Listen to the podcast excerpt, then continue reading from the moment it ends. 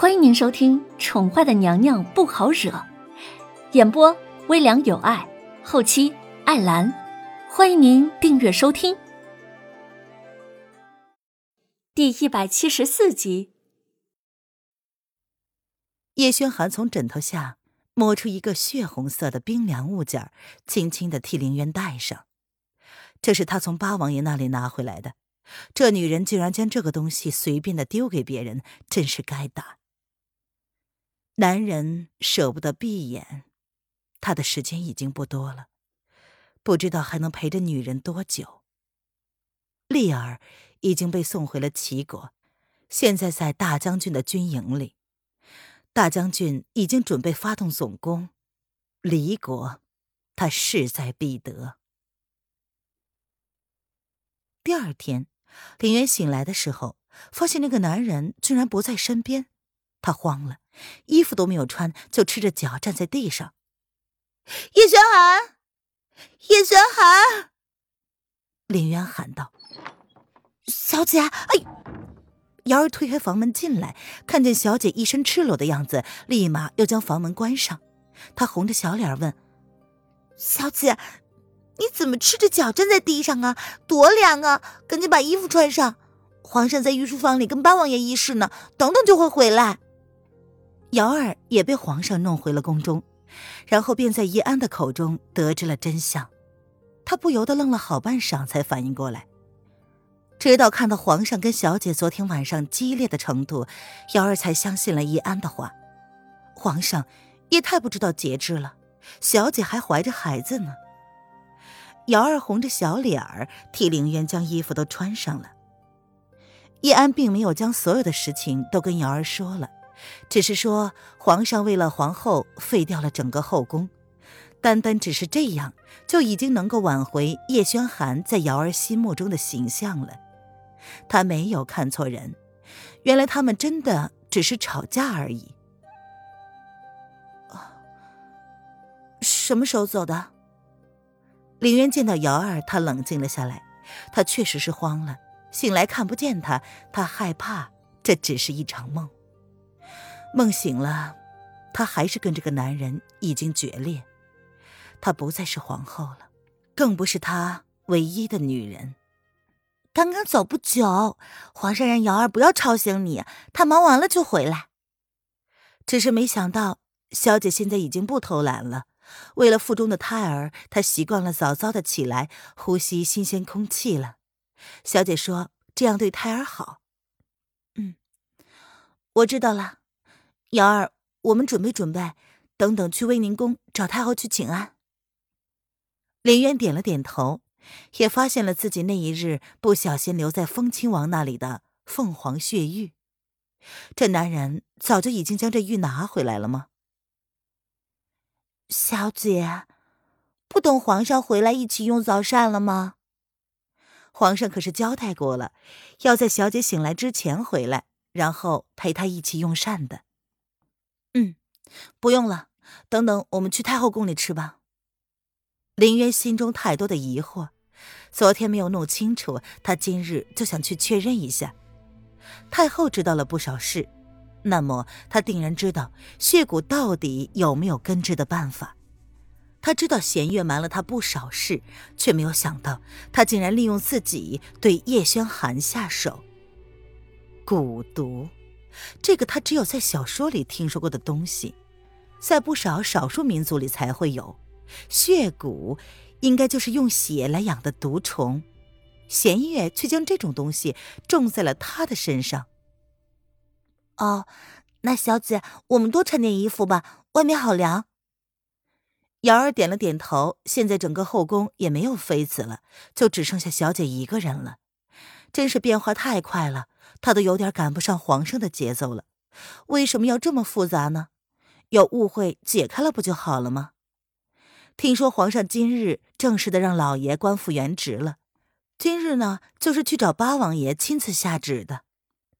嗯林渊没有异议，穿戴好了之后，两个人便在一群人的跟随之下，浩浩荡荡的往威宁宫走去。不是林渊想要这么多人跟着的，而是那个男人有了交代，若是皇后出了半点差错，他们全部都提着命来见。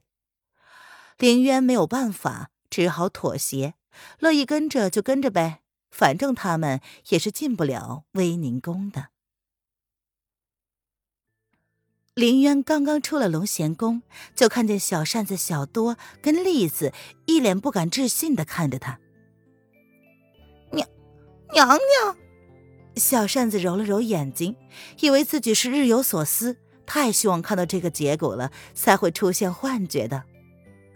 小多，你敲我一个看看。栗子也傻眼了，他们今早听说皇后回宫了，还不相信呢。皇上废了他们娘娘。怎么可能又把她弄回来呢？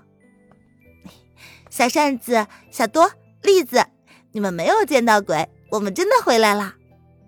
瑶儿见状却笑了，这三个还真是活宝呢。娘娘，你真的回来了！小扇子掐了自己脸蛋一下，确定会痛，确定这不是梦之后，走进陵园，再次问道：“小扇子。”不是让你不要叫娘娘了吗？林渊挑眉，他淡淡的说：“嗯，是是，小扇子果然没有做梦，主子真的回来了。”小扇子闻言连连的点头，这可是娘娘离宫前亲口说的，娘娘果然回来了。我要去威宁宫，你们要一起跟着吗？林渊云淡风轻的笑了，这男人将这三个人都调回了凤栖宫。他当日便废了整个后宫，软禁了意图谋反的方如雪和上官柳儿。苏央儿不知什么时候被暴死在自己的寝宫里，黎妃被打入冷宫，罪名是对皇后不敬。林渊都不知道该怎么说了。这个男人总是骗他，明明不许任何人欺负他，却故意在他面前对那个黎妃好，还封她为贵妃。林渊后知后觉的想要吃醋，却发现那个男人已经用行动证明了一切。他再吃醋就显得无理取闹了。爱上这么一个无耻的男人，他就只有认栽了。嗯，当然，娘娘，我们天天都将凤栖宫打扫的干干净净的，就盼着有一天你能回来呢。栗子反应最快，她点头如捣蒜。皇上一夕之间废了后宫，让他们都是一头雾水。他们被调回凤栖宫，当然好了。他们要守着娘娘的地盘，希望终于有一天娘娘能够回来。果然，皇天不负有心人，他们还是盼回了娘娘。那就走吧，我还有事要请教太后呢。去晚了，那个男人就要回来了。娘娘，您不知道。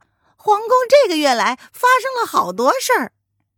小扇子是个话匣子，一路上不停的跟林渊说着这个月来发生的事情，而林渊也没有制止，他也想知道那个男人都做了一些什么。御书房内，八皇叔，你觉得意下如何？叶轩寒接过玉玺，轻轻的在纸上落印。却见向来邪魅诡异的男人，今日却有点反常，一脸的阴郁，这是为何呢？